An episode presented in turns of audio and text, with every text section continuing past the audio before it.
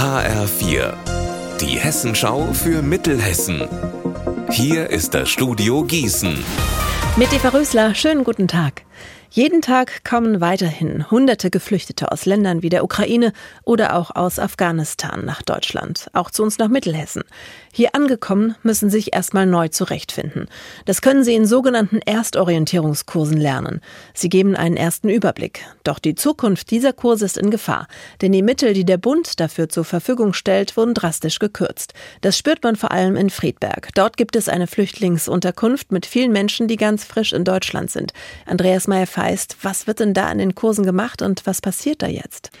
Die Menschen bekommen eine erste Unterstützung in praktischen Dingen, wenn es zum Beispiel um die Frage geht, wie fülle ich ein Formular aus oder was geht in Deutschland und was nicht.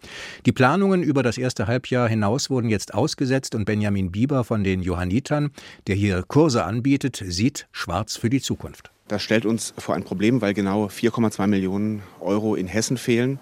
Bundesweit sind es 15 Millionen, die den Trägern jetzt fehlen. Bei sehr hohen Flüchtlingszugangszahlen ist das etwas, was katastrophale Folgen nach sich ziehen kann. Warum denn eigentlich die Kürzungen? Fehlt das Geld im Bund?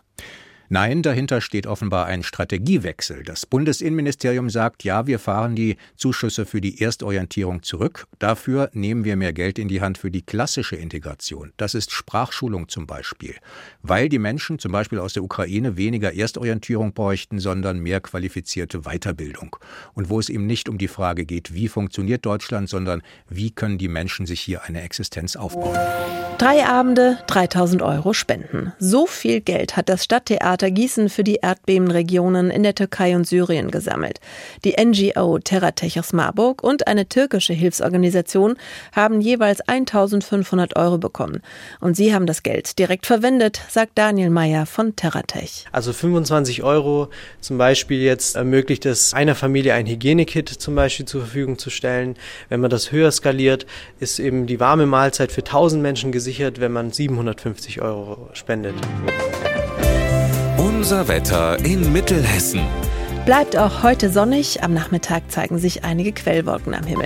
Das Ganze bei 6 Grad in Gusternhain und 10 in Lindenholzhausen. Ihr Wetter und alles, was bei Ihnen passiert, zuverlässig in der Hessenschau für Ihre Region und auf hessenschau.de.